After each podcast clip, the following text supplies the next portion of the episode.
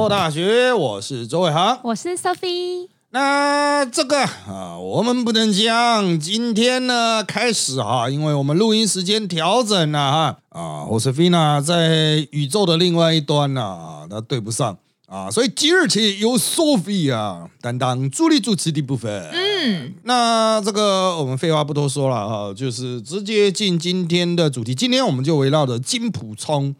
金普通先生 啊，这个因为大家对他很有兴趣啊，虽然哈，我个人是真的是不知从何谈起，你知道吗？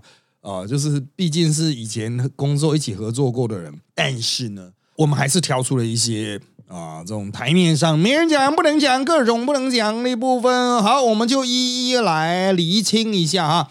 金普聪复出以后的一些大动作，首先第一趴是金普聪到底有多厉害，到底有多刀，他的小刀到底有多利？我们请 Sophie 念一下相关的新闻。国民党总统参选人侯友谊竞选办公室执行长金普聪十九日下午拜访前云林县长张荣卫，张荣卫稍早。受访他就说啦，大家是好朋友，相互拜访是礼貌。至于大环境的事情，他个人力量影响不大，要顺从民意。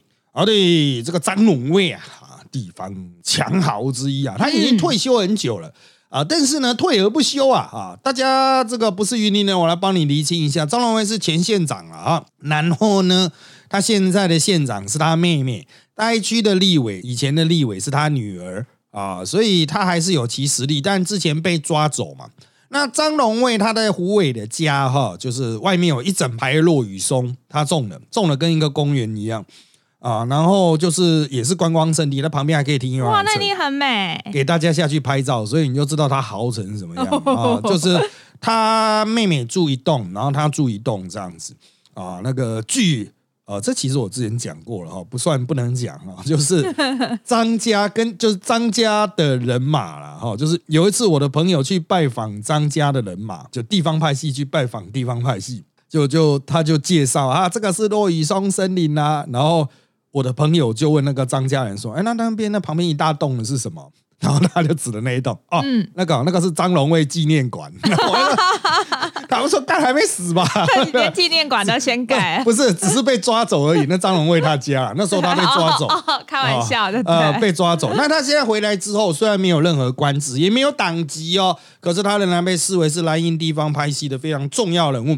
他女儿、他妹妹都有党籍，他没有党籍，所以他这次支持郭董啊。他就言明的就是郭台铭选的话，就支持郭董这样。郭董也经常去拜访他，就十指紧扣系列的。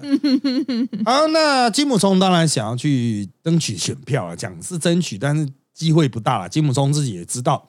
好，那金木聪在这一次下去拜访张荣卫，亮点是什么呢？搭高铁下去，提了一个小蛋糕。哦，那大家就一直嘲笑他啊！你们是金小道啊，提一个小蛋糕怎样啊？金普通说没有了，要送那个孙女啦，送张荣卫孙女的，什么巴拉巴拉的。嗯，好，那当然了，金普聪现在对地方派系是非常客气啊，这个就是嘻嘻哈哈哦，那 所以大家都觉得说，嗯，这样子应该是没有办法收拢这些派系。就在我们录音的同一天早上，呃，不能讲凌晨。啊，或者十二点干就十二点哈。嗯，那个深夜时分呢，彰化县议长谢点林宣布退党啊。那用屁眼想也知道，应该是要去挺郭董。哇，这么关键啊！郭董应那时候也立刻发了文嘛。啊，那郭董的小编就想到，干你不是在飞机上吗？啊，郭董飞机内建 WiFi 啊，拜托人家郭董啊，开什么玩笑啊？啊，这个一样可以发文。那我目前看来，当然会跑的人不多啊。国民党里面会倒向郭董不多，主要以议长帮为主了啊。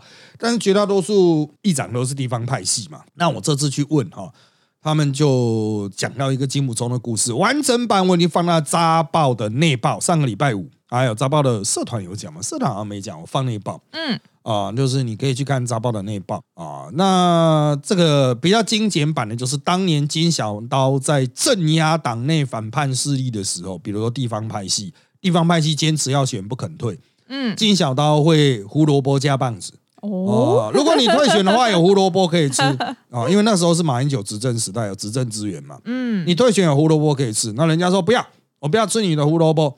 啊，我坚持选到底，怎么样？我们实力很雄厚啊！金小宝就棒子拿出来啊，我就把你抄家灭族啊，把你所有的那个生意都斩断，这样子啊，详细的那个对话在杂报的这个内报自己去看啊。那总而言之哦，有没有效？有效哦。地方派系就是给甜头。不吃的话，就直接棒子拿出来。可是现在哈，金本聪手中没有刀啊，他有怎么办法去拿那个棒子出来去打地方派系？没有啊，只有开除党籍而已啊，这很弱啊啊！人家提前退党，你是能拿他有什么办法？他也没有红萝卜了。对啊，他一没办法发钱，二没办法砍那个人家的这种生意。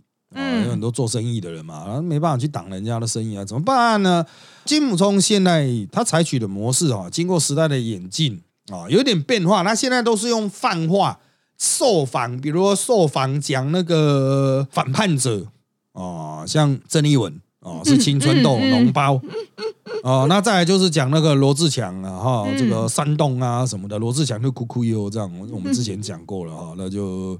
啊，在那边靠背靠木人酒，可是罗志强有没有办法反杀金普聪？没有，大多数人都是说啊，金普聪这样不行，金普聪这样很坏，金普聪这样怎样怎样这样，金姆聪叭叭叭叭骂了一堆。你要注意啊，都没办法对金普聪的权力背景有什么样的影响，因为金普聪现在权力背景就是来自朱立伦的默许以及侯尔谊的报数，就侯友谊没有东西可以报了，就报金普聪啊，啊，侯友谊已经风雨飘摇啊，啊，风雨飘摇了。只有我们金老师可以报。那我在我很久很久很久以前啊，一九九八年哈，呃，跟金普聪短暂的这种合作的经验啊，哈，就是我觉得他不是不能沟通的人。那国民党这些人之所以会被干啊，就是玩过头了哦。就是我会觉得，就是这些人，你要金普聪不用这么严厉的话去骂你，首先你就不要搞有的没有的东西。嗯，哦，你要金普中这个笑，那你就不要对他哭哭油嘛。哦，所以真的啦，他真的没那么难相处。我是不知道为什么这些国民党人硬要搞成这样，就是他们觉得说啊，侯友谊的豆腐好吃啊，我要把它吃爆这样子。我要一边边拿侯友谊的票，另外一边拿柯文哲的票，再拿郭董的票。哦，这样没什么党格啊。你是国民党的提名人哈，虽然这样才会赢，可是你要先有霸气。人家的票才会过来，而不是到处求和。我觉得真的，他们的那种谈判的概念完全是错的哦。我我先岔题去讲一下，到底如何谈判。今天我希望跟对手争取合作，不是说哎，我拿很多利益出来。你注意金普松之前合作成功的经验，那只利益一出来没有效，立刻棒子又拿出来敲下去哦。所以，比如说，我认为如果要谈蓝白合的话，你必须先把白压到它打的稀烂之后，白自然会低头跟你。你如果就觉得头低低的白会愿意跟你合，那他白的气势起来，他都看不起你啊！哦，这是一个人之常情，所以要先斗才有和。哦，原来先斗，没有那个斗到头破血流，不会有真正的和啦。没有真正的斗，不会有真正的和啦。哦，这句话是王世坚教我的，这 个坚哥，哎，坚哥教我的啦。然后就是要给他斗下去之后才会有整合，因为大家都怕，大家都被灭了。嗯，啊，就是。为什么讲金姆中会不难沟通啊？就是有一个故事我讲很多次了啊，就是一九九八年吧，啊，我是马英九随护组的，那金姆中是马英九的那种密友，贴身密友。那有一次我们送马英九回家，我们随护组当然就是跟他跟到他家嘛，然后才解散，因为摩托车停他家楼下啊，那。我跟车回去的路上，金姆聪就上车，从金源总部上车，就可以跟马英九报告很多事情，就说啊，接下来要怎么做，怎么做啊，我们要做什么活动啊？那其实我们就随护，那我们只是就坐在旁边而已。然后讲一讲，好像记得在辛亥隧道，已经快到马英九家了吧？哦，在辛亥隧道的时候，突然就聊到最近有什么电影可以看啊？因为我们好像可能要做一个秀吧，去看电影的秀吧？啊，然后呢，马英九说，哎，啊，最近有什么电影可以看？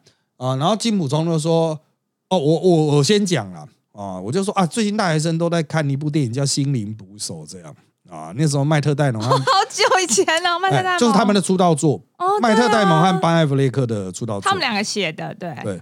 那这个马英九就问说啊，这个是演什么？那我就稍微讲一下剧情这样子啊，我就说啊，大学生很喜欢看。那金武中都吐槽说，哎，那是因为那个大学生那个啊骂老师，呃，不打电报老师啊，所以大学生都看得很爽啊。我就说啊，对啊，就是这种骗大学生的爽啊。我就在车上就在跟他跟金武松两个在那边一直嘴一直嘴，就讲啊，干我的立场还是对的，这个好骗。他都觉得说啊，这没什么。讲一讲讲一讲，马英九说啊，你们不要再讲了，反正再怎么讲我都没办法看。好可怜。对啊，他就一直被暴雷。啊，然后这个我就觉得金武忠是不难沟通，可是跟他合作的人哈啊，我们后面再来讲那个其他的就是过去跟他合作的经验了哈，就是从他的故事哈，我想要提的一点就是现在有很多人想要去炒作马金不和。马英九、金武聪已经不和，从二零一六年的最执政最末期就不和了。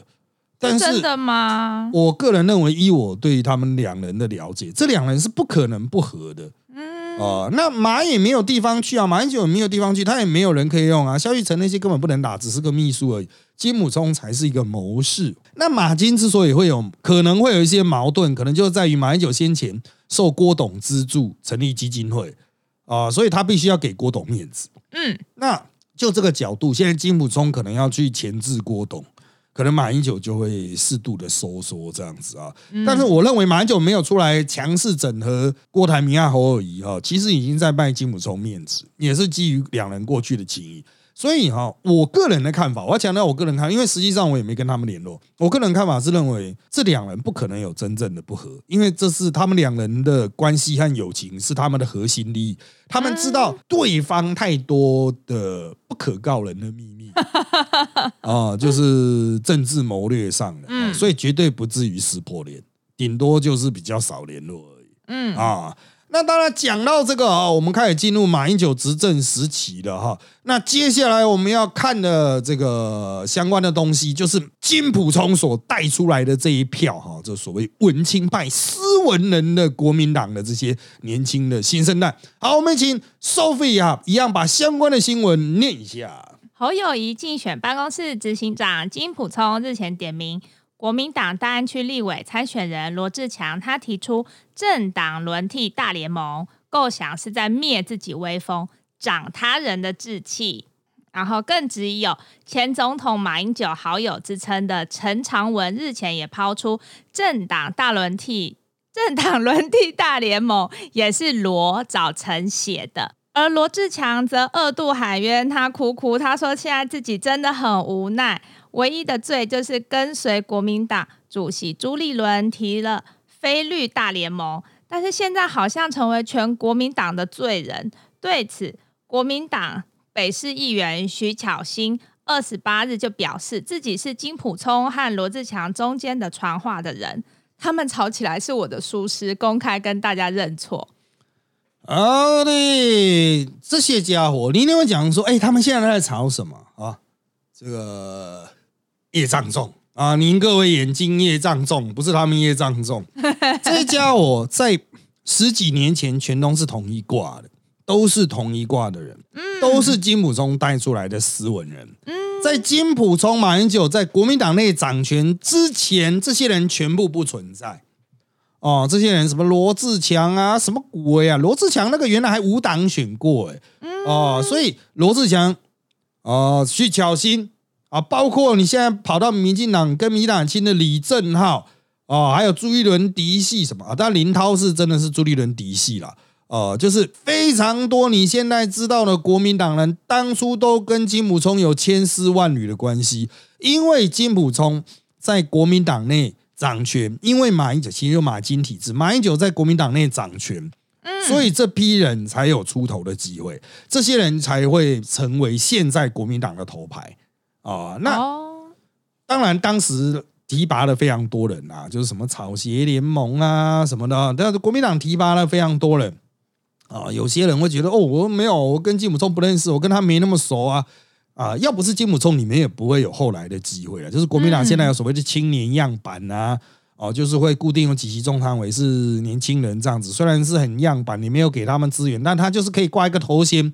骗假骗假这样子，最后真的骗假成功了啊，也是有哈。徐小清当然是各中翘楚，他是草鞋联盟里面现在实力最稳定的，要选立委应该也会上啊哈。就是前途算是最光明的。其他草鞋联盟的哈，就是一直卡在不上不下的这种，就当个名嘴可以了哈。好，但是我们回归根本啊，这些人原始的形象就是想要去重塑国民党的那种。还有读书啦，斯文人呐，年轻有冲劲呐，不会黑金呐。因为在李登辉时代的国民党的一个大的问题，就引入太多黑金，就议长帮这些地地方派系。那这个到了马英九时期，认为就是有必要去抗衡嘛。你总不能整个党都没有什么啊，不要讲外省精英啦，就是要有一些精英形象的人嘛，不能老是在吃蒋经国时代的老本啊。哦，所以他就去培养现在这一批人。好，所以刚刚那段新闻在吵什么呢？啊，金普聪骂罗志祥，罗志祥哭哭哟 啊，然后徐小玲说我的错啦，我传话没有传好，干这一家我都同意过啊的 啊。对其他国民党的对议长帮来说，就是告你他妈的，你们自己在那边乱啊。那其实对金普聪就会更加不爽啊。要不是有我，你什么东西呀？嗯啊，你现在在那边乱啊，跟你讲个话还要在那边传，还要透过徐小新去传哦，你什么咖啊你？哦，是真的，就是罗志祥是立委候选人，居然跟丁金普聪没有加到 line 啊，没有办法直接沟通，还要透过一个徐巧芯啊，我觉得真的大家都太严了哦，就是唉，我个人是看他们很不爽啊，就是说，感觉是明明一堆很熟的人，然后都会有一些互相的关系，然后现在在演的好像自己是一个咖啊，我不太喜欢用什么。辈分出道的年资来压人哈，但真的是你不要以为大家都不知道你们的过去是什么啊！就大家都是从什么都没有嘛，什么咖都不是，慢慢爬到今天，甚至曾经爬过非常高的位置的人啊，像那个金木聪也是国民党秘书长啊，做的非常大哈。所以我奉劝呐啊，这些家伙哈，就是适可而止。其实金普聪是想告诉他们这些过去曾经他带出来的人。就是适可而止。嗯，我知道你们的是什么咖，你们屁股是什么颜色这样子啊？当然，这些人会说我我翅膀硬了，我我混得好啊，那混得好那就来战呐，出来砍呐，我们拿刀对砍呐，看谁会赢嘛啊！这个残忍啊，残酷啊！好的，讲到这里可以稍微聊一下，就是因为这样子的一个事件背景啊，所以我们最近有稍微小聊一下啊，就现在的年轻的国民党人。哦，就是那一种新一辈，他都觉得说啊，哦，我不是那种传统的国民党，真的哦。你去问那种年轻一点的，比如林涛、牛许婷啊什么的，桃园那一边的，或者台北这边的啦。嗯，你去问他说，哎啊，其实就非国民党人的角度一看，干那就很国民党啊，讲话都挡头挡脑的。嗯，但是呢，他们说啊，我觉得我跟过去的国民党很不像，我比较自由奔放。我想讲什么就讲什么啊！这个包括像李明贤什么的，我觉得他们都有一种魁，就是说我是挂国民党了，可是我跟过去的国民党不太一样。可是非国民党人会觉得说，干他们其实很国民党啊，这是就他们的真心话，是觉得自己不像那么标准版的国民党啊。那李正浩他是国民党出来，现在跟民进党很亲啊。我们民进党，他前几天在那个。呃，这个政论节目哦，我就听到他亲口讲，啊，我们民进党怎么样？后来他下一届改啊，他们民进党怎么样？这样，他现在还没有民进党党籍了，他想加民进党，但需要有人介绍，这样看要加什么派系啊？那那天我们在闲聊，他讲说，民进党像股份有限公司，就是他是算席次的，你拿下多少席党代表，你有多少中执委、中常委这样子。啊，他是算席次的，所以叫就像股份公司。国民党呢，国民党是一个很奇怪的群体，一堆人输的油头啊，然后就干到底谁大谁小搞不清楚，没有游戏规则哦，所以国民党的问题就是在那边，没有游戏规则，你不知道游戏规则到底是怎么样？是看血脉吗？也不是，就是谁会上去，谁会下来，就是不知道，可能是跟主席比较亲吧。而主席到最后的参考指标是什么？是参考钱吗？好像不是参考票吗？好像也不是，到底是参考啥小？这提名什么都是一堆问号嘛啊！那当然了，讲到那个国民党一堆油头啊，那那天我跟李正浩、林涛同场啊，李正浩就想啊，国民党都一堆油头，转头看到林涛也是油头，但其实最早油头油出名，大家就马英九、宋楚瑜了，嗯啊，那他们都是哇，干那个法油真的用超重了，我不知道为什么国民党人那么喜欢用法油。啊，像那个王一川就指证孙大千是整理他那一根一根在整理，啊，就这样一根拉出来，涂油均匀的再放回去。他觉得这样比较安全感。嗯，我是不知道逻辑什么，但是当然也不是所有人都油头啊。像那个跟他们同一派的那个呃叶元之，叶元之就是用吹的啊，他不是用油的啊，用油的可能要有一点发量，不然会不太好看啊。这空空的，对，会空空的变条码头啊，这样不太好啊。讲到王一川，我来补一件事情啊。上礼拜有讲去台中看球嘛，或者说那台中的公车站也太密了，就是他妈的五十公尺、一百公尺就一个公车站。然后呢，我就去问前台中交通局长王一川先生，我就问说：“干那公车站是你设的吗？”他一开始听错意思，他说：“那个公车站的站牌电子站牌是他设的吗？”他说：“哦。”他曾经设过一种，但后来被换掉了，所以现在的那个公车站牌的电子站牌不是他设的。我说哦，不是那个意思啦，我是说那个公车站牌的密度也太密了吧？他妈的五十公尺、一百公尺有一个站牌，有没有搞错？我看司机都开到踢堵烂了这样子啊，他就笑笑没有讲。我说干就干，一定就是他设，哪就设这么近啊？那个真的太近了。这就我们合理的角度，一个公车站牌大概是。五百公尺、四百公尺、五百公尺是比较好的，嗯，呃，四五百公尺，那五十公尺，你看，中安小一台公车都十几公尺了，光它前进几几，一下子他妈的过个路口马上又停了，哦，真的太密了啊！那个，请台东师傅好好自我检讨了啊！好，我们再拉回这个进普冲的部分啊，我们这个接下来我们要来谈。啊，关于金普聪在一九九八选举的一些小秘密，还有他的小秘书，我们一样请 Sophie 把相关的内容念一下。分析历年选举，举例像是一九九八那一年的市长选举，对手是寻求连任，而且民意支持度很高的陈水扁。那时金普聪负责文宣是没错，但是那场胜利的关键并不是文宣，而是曾经在阿扁市府当过官的单小林，他出面指控阿扁团队贪腐，所以原本势均力敌的局面因此逆转。好的，这一段是谁讲的呢？是林火旺老师。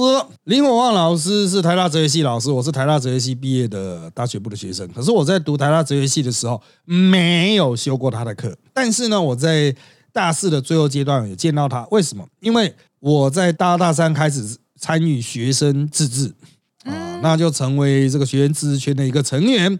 那到了大四的时候，快毕业了嘛，没事干了啊。哎，那时候考完硕士班嘛，好像考完了，来考上啊，应该已经放榜。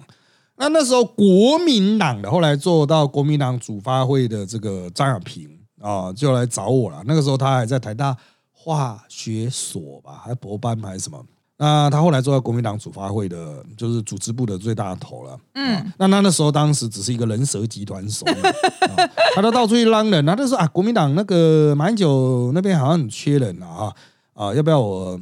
带你去见一下火旺这样子，我说无不可啊啊，因为我那个时候算是无党，其实我原来有国民党籍，但是为了参选脱党这样子，脱党参选啊，所以他们那个时候把我带去介绍的时候，还在说哦，这个周扬是曾经脱党选过，就是地方拍戏很坏啊，没有了，没有很坏啊，那就带我去见火旺，火旺就说啊，马英九那边很缺人，你要不要去？所以我就被介绍进马英九。办公室，可介绍进去之后，我就被归到其他的组别，就不在火旺底下。嗯，火旺负责政策组，负责联络那一些要写白皮书的大学教授。那我被分到机动组，就是其他各组出包的时候，我们要去堵的哦，就是去帮他解决问题的机动调度啦，什么都会啊啊！但是都是等其他人出包，但实际上就是其他人不断出包，所以永远都是我们在做 啊。好，那还有就是金普聪是文宣活动组啊，文宣活动一开始都金普聪在办的啊。那火旺这次会跳出来，是因为很多人强调一九九八是金普聪打赢的，火旺一定看不下去啊。火旺出来的意思是说，不是金普聪负责文宣打赢的，是单小林出来指控陈元扁贪腐。好，那单小林其实后来我有跟过他。啊，就是这个，嗯，就是一段时间啊，跟他一起做一个案子。这个案子在百灵果的节目上有讲过，但是哪个案子就再说了，自己去听百灵果。然后我也跟百灵果讲是哪一个案子啊。那这个单小林就其实是编在我的这一组，但是他实际上我记得是副总干事吧？啊，那时的副总干事也有蔡正元啊啊，但是。我不认为可以完全归功于单小林嗯啊，那也不是归功于蔡正元啊，因为他们好像故事很多，我之后再讲。我觉得那个时候有一个竞选总干事叫朱欧，他没有知名度，但就一个老党棍，可以把很基本的行政做好。我觉得他是蛮关键的，稳住整个巨大总部的运作。哦，就是大家经常忽略这种苦工仔的角色，然后一直想说我策略要赢，策略要赢。但我可以很肯定的跟各位讲，金姆松的策略没有用啊、就是当时他帮上的忙非常少。嗯哦，好，那讲到这个，就是真的有点白头白头宫女话当年了哦，就是哦，就是一直在讲那种史前时代的事情 啊、但是因为有金姆冲这个活化石出来，所以林火旺这个活化石就出来，连单小林这种活化石都被挖出来，所以我也被迫，因为我是目击者，我也被迫要出来讲几句嘛。啊，就是你那活化石的状况有多严重呢？就像当年的选举哦，是第一次谈松山机场要不要迁建哦，他那个相关的联络人，比如林正修，还有现在奥尔斯的彭阳凯。哦，就是现在就七一六活动又有哇争争议，就是吵很大，就是哎彭阳凯他们到底是什么角色啊？哈、的那个彭阳凯，当年我看到他的时候也很年轻啊，就是真的白头宫女话，当年那些人早早在那个时代就已经存在了。好，那在那个时代就兵荒马乱，国民党正在转型，从原来的地方派西式选法要转成近代文宣战，一定是挚爱难行，难以运作嘛。哦，所以吉姆冲到底有没有贡献呢？他有一两场记者会，有跟一些媒体的互动，算是有贡献。但实际上，绝大多数跟媒体的互动是我们机动组完成的，因为我们机动组是由媒体记者构成的。当然是我们比较熟媒体关系。那金姆冲有他贡献啊，比如辩论会什么的啊，有啦。但是那个真的他就不会选举，没选举过嘛？那个时候他没选举过嘛，所以要说金姆冲有贡献吗？很少。那说李火万有贡献吗？也很少，因为他 他叫那些人写白皮书都写不出来啊。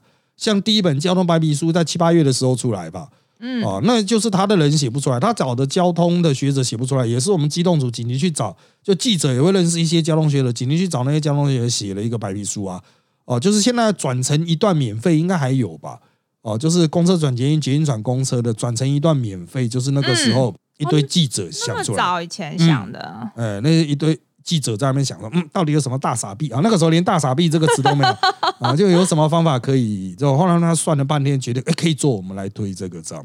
那从刚刚的这个我所讲事务部分，你应该都知道，就是当智库出包了，当文宣出包了，就是我们去处理嘛，连记者会都是我们办呢、文宣照道你要办记者会，也是最后也是我们办的。为什么？因为我们就是一堆记者啊，而我们的执行力真的很强哦。就是我们的长官在成立我们这个 team 的时候，我们找了一组人马，然后这一组人马是来自于各个领域的能人干将。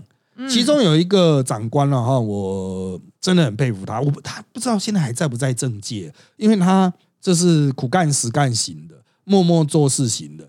那当时在一个非常知名的台北市议员，现在还是台北市议员，嗯。旗下工作。那那个时候我们碰到一个状况，我简单快速讲一下，就是当年我们碰到一个状况，就是办了十二区的造势晚会，嗯。那他们就想说，呃，南港还是哪里的那种魁不错啊，要不要再再办一场？可是他是在礼拜不知道礼拜几下班时间打给我们，嗯，反正就是时间很短，好像礼拜五晚上打给我们说礼拜六要办这样子。来得及吗？你快点跪哦！你今天是揪人去吃火锅，他妈的也这样揪都很难揪吧？你还办造势晚会，你阿妈那五点多电话打进来，所有能下班都下班了嘛？那怎么办呢？那个时候就是我们我的那个长官的哈，他真的是非常厉害，他都想很快他们就立刻开会，就想我们立刻去租一块田。那个时候南港还有田，租一块田，然后去叫沙石，它跟沙石业者有关系，去叫沙石。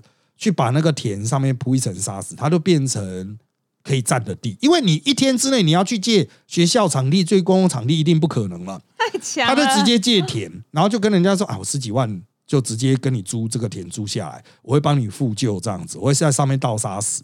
那他就倒沙石，啊然后他接下来就是立刻就去叫那个承包我们的那些舞台的业者说搭台子，所以他们第二天早上开始进沙石，嗯然后就开始撒撒撒撒撒用那个推土机推平，嗯，然后到中午的时候开始搭台子啊，晚上就可以造势晚会了。好强，然后下午车子就确定可以的话，车子就开始去街上宣传啊，说马英九造势晚会南港第二场在哪里哪里这样子。敢真的一天生出一个造势晚会，太强他那个很强啊，就是我们都在我们这个 team 里面，就是来自于上级的一个嘴炮。我记得好像是詹春博吧，以前台北市党部主委，嗯。哦，他就说，哎，就这个来办一场嘛，妈的，搞翻天呐、哦。不过当时国民党还有钱，啊，没有钱啊没办法做的对，，所以这个加钱总是会有办法。真啊，的总是有办法，要不要添啊？十几二十万租了，杀死跟你租了十几二十万租了。啊，那挖土机十几 就是对，租了租了，因为我们是国民党，我们有要钱，交班费也可以，都没问题。呃，对，可是哦，真的，这老是在吵这个，就是他们有一个很宏大理想，然后做不出来，最后面，所以就经常吵架，然后吵到那边拍桌子翻脸啊。所以那个时候，这个我要强调，那是二十几年前啊，性别意识较低。嗯哦，性别意识较低金普中很叽歪，他有一个美女小秘书也很叽歪，那长官又不敢跟金普中直接对干哦，因为他是马英九的那个嘛，嗯，啊，这个挚爱，就是跟马是一体的啊。这长官又不敢直接对干啊，只能一天到晚放话说，就是把金普忠给办了啊。然后他就指着我，伟航，你去把他的小秘书给办了啊！我想干，刚刚关我屁事 啊！你们的冤仇啊！然后，那其实他们那边，因为我们每次都在鬼吼鬼叫啊，我们长官都会鬼吼鬼叫。当时我的长官年纪就跟我现在的年纪差不多，可能还比我年轻一点。哦，啊，就嘴炮仔这样子，每天都啊每天在总那个总部里面嘴炮，啊，把你给办了啊，这样啊，然后就是消息就传到他们那个楼层了。有一次我就跟那个小秘书搭同一个电梯啊，然后就是刚好只有我和他，然后一进去里面，他都看着我就跟我说啊，不是说要把我给办的。啊！现在只有我和你啊！你不是说、啊、他们不是叫你把我给办了？因为马上做鬼脸，啊，没有，我就哎，是是是，长官说的是，啊、是是是，哎，长官您的楼层到了，啊、是是是是，干那是实的啊。好了，那这个金普聪一直到选举末期的重要性都不高，为什么我可以做这样子的定论呢？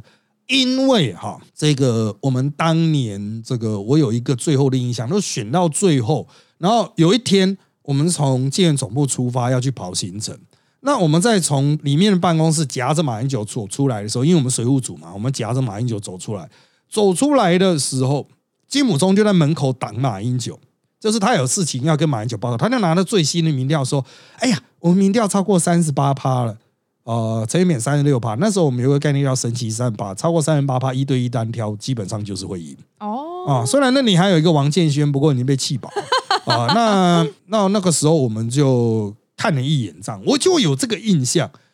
然后马英九也是看了一眼那个民调，然后就转头就走掉，就讲说，呃，那又怎样？还是要选完啊？就这样，嗯还是要跑行程啊？行程能不跑吗？人就走了，然后就留下金溥聪在原地傻笑这样子。所以我印象很深刻，就是那已经是选举的最末盘了，金溥聪的重要性也不过尔尔哦，大概就是这样的程度而已哦。所以金木虫我不会说他后来没有成长，后来没有精进，后来没有变强啊、但是他没有那么神，真的不要过度的吹嘘了啊。好的，以上就是我们整集的内容了啊，这个金木虫各种不能讲的东西了哈。好，那有兴趣的话，请追踪我们米走大学脸书粉丝团与 YouTube 频道，掌握我们的最新状况，也请在各大 p a r k 平台给我们五星好评。有意见也请在 YouTube 迷走大学留言，让我们知道。谢谢大家的收听，那就在这边跟大家说拜拜。拜拜。